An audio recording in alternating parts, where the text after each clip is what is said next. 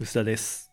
かいです久々に映画をネタバレ全開でお話したいと思うんですけどはい。見ましたか「スーパーマリオ見ましたよ。」いやーどうでした？いやー、楽しかったですね。もう素晴らしすぎましたねうんちょっとね僕は面白かっただけではなくてはちょっと感動しちゃったんですよねい。はい。その映画の面白さっていう感動とは別のところで、えなんで？あこういうのでいいんだみたいああ、それはそうかもしれない。な、ね、今回のその「スーパーマリオ」ってまあもともと最近マリオはもう 3D キャラクターになってゲームが出てるから、うん。割とゲームのキャラそのまま出てくる感じじゃないですか、うん。だから多分どこの映画かもそうだと思うんですけどあの映画見に行くと先に任天堂スイッチの CM が入って、うん。マリオのゲームがいっぱい宣伝されてでちょっとデザインは違うんだけどあのマリオがそのまま映画に出てきたみたいな感じですよね。全然そんなんじゃなかったよ。うん。田舎で見たからかも。あれも予告でありませんでした？マリオの CM かたいやないと思う、多分。そうなのか。劇場なのかな？僕が見た時はもうマリオの出てくるゲームだけを集めたスイッチのへ予告映像があってそれがねすごいこれね YouTube あるのかな？すごいいいんですよ。これねもうちょっとした伏線になってるのかなと思うぐらい、あの子供たちも大人も老若男女え。がはい。そのマリオカートとかスーパーマリオやってるんだけど、みんなミスるの最初でくそーって悔しそうにしてるんだけど、はい CM の後半からそれをあの努力して超えていってゴールできて、やったーとかで喜んでいくみたいなえー、何それいいじゃん。そうすごいいい CM だったんですよ 都会で見た方がいいってことだな。えじゃあその CM 全部で流れてるわけじゃ僕、ないんだ調布で見たから。調布やってないんですね あの CM 込みで面白かったんですけどそうなんだうん、なんかそれいいな。ちょっとテンション上がりそう。それでそれでテンション上がったとこではい。で入るじゃないですか。で、うん。僕がこの感動の理由としてはそのゲームとかの映画化ってまあよくあるじゃないですか、うん。でもゲーム自体が結構スストーリー性がすごい高いものが多いから、映画にする時ってなんか結構みんな追加要素いりますよね、うん。実写にしちゃった時にし知らない新キャラが出てきたりとか。うんでマリオに関してはもうそれが一切ないっていう。もちろんちょっとずつストーリーの兼ね合いでうん。マリオに家族がいてみたいな話とか、ゲームのない世界が出てくるんだけど、はい。ほとんどのストーリーはなんかゲームそのまま見てるみたいな、うん。もうなんなら YouTuber の実況見てるぐらいのはい。ノリで見れてうん。でそれが楽しかったんですよね、うん。あ余計なエピソードいらないってそのゲームの世界をただゲームの世界観のままに再現してくれるだけでこんな楽しいんだなっていう、うん。ね、それがねちょっと感動したんですよ。あなんかこういう映画の作り方でいいんだみたいうん。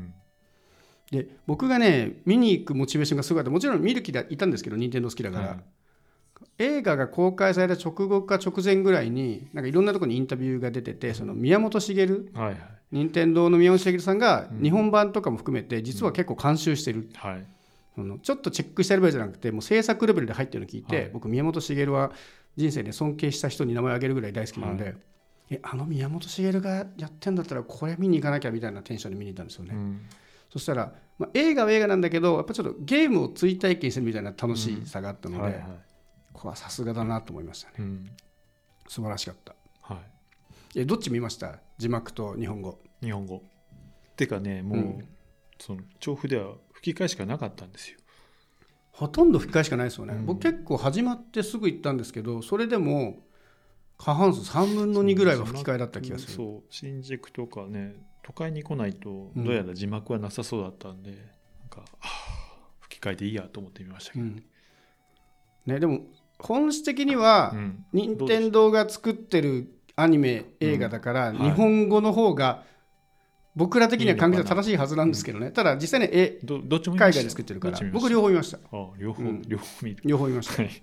素晴らしいあ日本でやるから日本語が多いはまあ分かる気はしますけどね、まあやっぱ子供多い多かったですからね、土日に見たら、やっぱり、ね、日本語見に行った理由も、うん。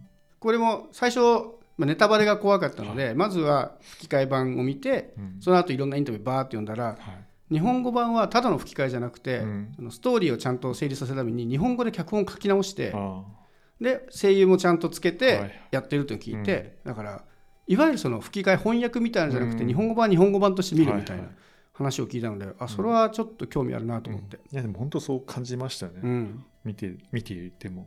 僕ねちょっとね心配してたのがその字幕版を見に行った時もなぜか吹き替え情報が出ててうん。吹き替えがヨーロッパ企画が担当してるっていう。え。ーヨーロッパ企画ってご存知です？知らない。あの基本的には劇団なんですけど、あの有名どこで言うとなんだっけあの映画「マガレスプーン」とか。は知ってます？マガレスプーンっていう。なんとなく。あの超能力者たちがはい。集まる場所に、うん。超能力者じゃない人たちがはい。主人公入ってきちゃって、うん。こうバレないようにすするみたいなちょっとコメディタッチなんですよ。うん。とかあとは、えーサマータイムマシンブルース」とか。はい。ちょっとそのいかにもその劇団の人たちが演じるそのドタバタコメディみたいなのを作る感じのイメージがあるんですよね。うん。すごい面白くて結構好きなんだけど、うんマリオにちょっとてそういうのが癖が強すぎんじゃないかなという心配があったんですけどでも見てみたら全くの杞憂で。うん。そういうなんかドタバタなんかダサいわざとらしいギャグみたいなのが入るのかなってそういうのも全然なく、はいはい。本当にあちゃんとこれ日本語版を先に作ったって言っても違和感ないぐらい吹き替えも良かったので、あ両方素晴らしかったですね僕の中ではピーチがかっこいいっていうのも素晴らしかったですけど。あよかったですよね。ね。あれなんか批判もあるんでしょ？あそうなんですか？なんか強い女性だから強い女みたいな性になんか今の何？ポリコレっぽい感じでみたいなを意識しすぎなんじゃないかっていうのが最初の方にすごい声があったっていうのを読んだけど、分かってないですね。分かってないですね。だってゲームの中でねうん。ピーチは普通にバイク乗って走るし、なんなら多分一番新しいマリオうんスイッチで出てるマリオもちろん WiiU かなんかのリメイクですけどうん。普通にクッパ倒しに行ってますからね。クッパピーチはちょこちょこクッパ倒しに行ってるから別にそもそも戦う女の子なので、うん。普通にうん。楽しかったよね。違和感が全然なかった、あとはこれもちょっと薄暑苦しいメッセージ性ではあるんだけどマリオが別に何もできない。うん。すごいわけじゃないけどはい。ただひたすら諦めないで練習しまくったら上手くなるっていうのがうん。さっき言ったその最初に出てきた CM もはい。みんな最初はマリオ難しくてクソって悔しがってるんだけど、練習していって悔しい時にすごい嬉しいよねっていうあそこがこうゲームの世界で表現されてて、はいいはい。やもう本当にさすがすぎるって。ああれが入ってたのはあのシーンはそういうことなのね、多分そういうことだと思うんですよ。だから最初に結構マリオが練習して、はいはいでも、まあ、一晩であれだけできたのもすごいんだけど、うん。結局ピーチにかなわなかったわけじゃないですか、はいはい。あの時点では、うん。だけど諦めないだけで、はい。ドンキーにも諦めなさだけで勝つしうん。っていう。もちろんちょっと頭もいいので、はい。工夫するところのセンスはもちろんあるんだけど、はい。努力して最後に勝利をあの体験してっていうそのゲームの良さみたいなのもなんか表現されてて。いや素晴らしかったですね。まあね、褒めちぎりすぎなんですけどあえて言うんだとちょっと、家族なんで出したってのはちょっと思いましたけどね。マリオの家族。おお父さん。お父さんたち。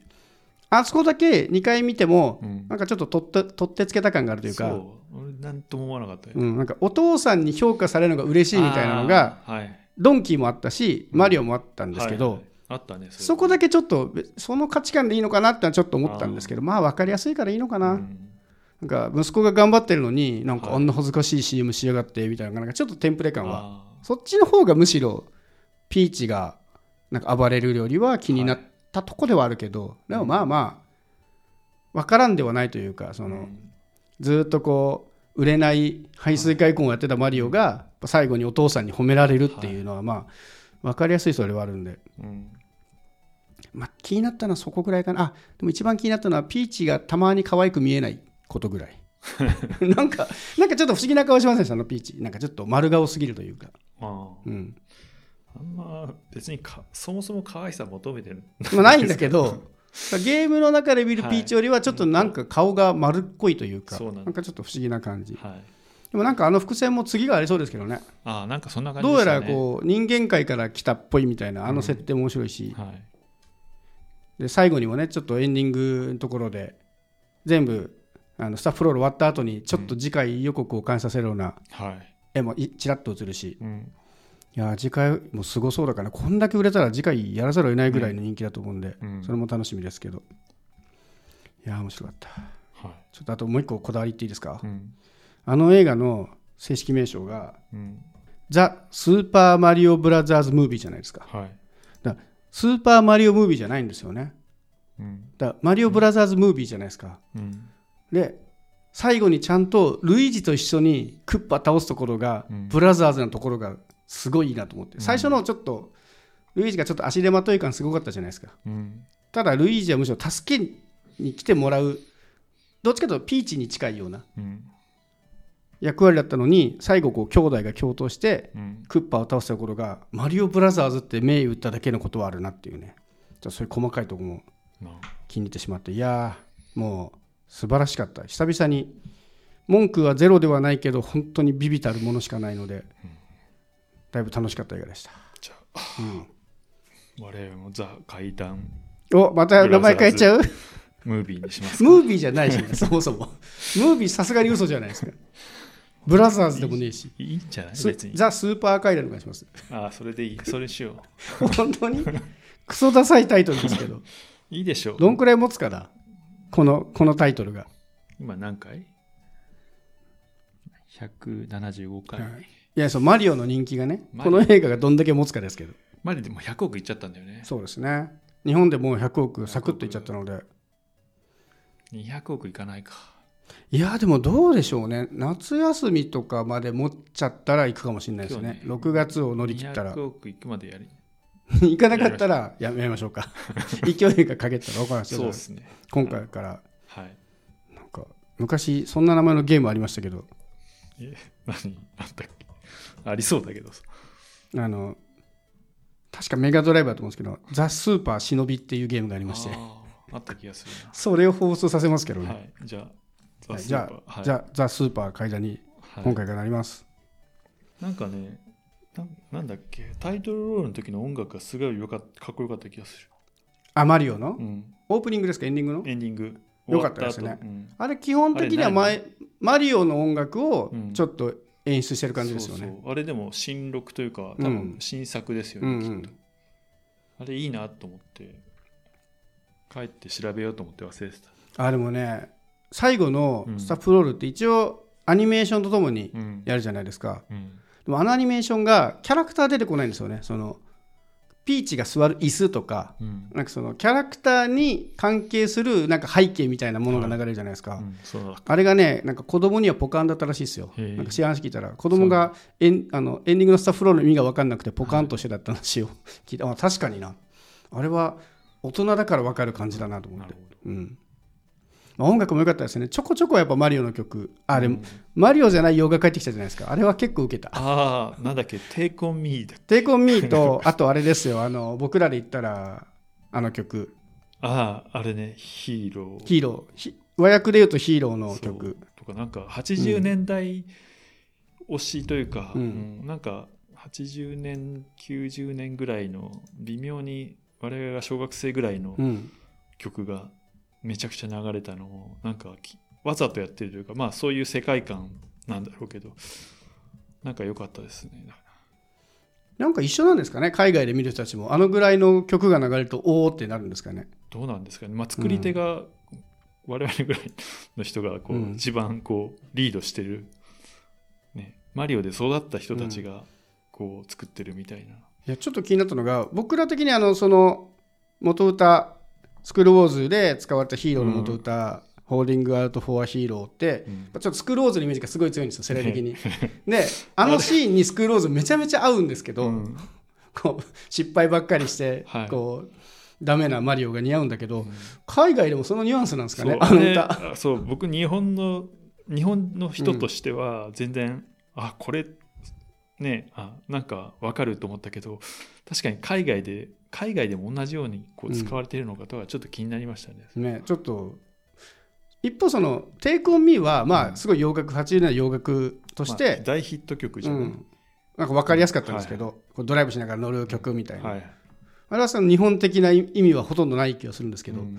あのねそのヒーローだけはちょっと気になりましたね。あれアメリカだとどういう文脈で流れてんだろうと思っていやーでも一個一個ねそのゲーム好きからするとそのカートでバトルするときに最後青コーラが追っかけてくるとかなんか、ね、そういう細かいところもすごいよくできてたんですよね、うん。その僕がなんかシン・ウルトラマンの時に喜んでたその細かい設定大事にしてるというか、はい。原作の。あの青コーラが追っかけてくるっていうのは別にマリオカートやってない人が知らなくても多分普通に面白いんだけど、うん。知ってるとああだからあいつ青コーラだったんだっていうのが分かって楽しいみたいな、うん。の嫌味のない伏線というか設定がすごい面白くて。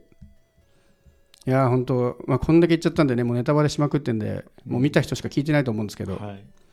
見た人に言いたいのは意外と字幕版しか見てない人は吹き替え版も面白いぞっていう、うん。うん、全然2回見に行ってもあんまだれるとこないし。あと短いの良かったですね。そうですね。90分100 90分ぐらいとか。ないぐらいだよね、うん。すごいテンポよくちょうど終わったんで。やっぱ2時間持たせるのって結構ちょっと大変なんだなってあれ見てました。90分ぐらいの映画でサクッと見終われるのはそれもすごい良かった。あれでいいっすよね。でもあの長さが、ローリングストーンジャパンがちゃんとプレイリストとか作ってあそうなんだ。素晴らしい。しあ素晴らしい。い5月に今日上がってるよ。それはあの映画の中で使われるサントラってこと？映画映画のね、うん、プレイリスト作ってあそれはいいですね。ちょっと後で聞こう。ちょっと貼っときましょうそれも。うん。そうそう。これ調べようと思ってたから、嬉しい。ちょうどよかった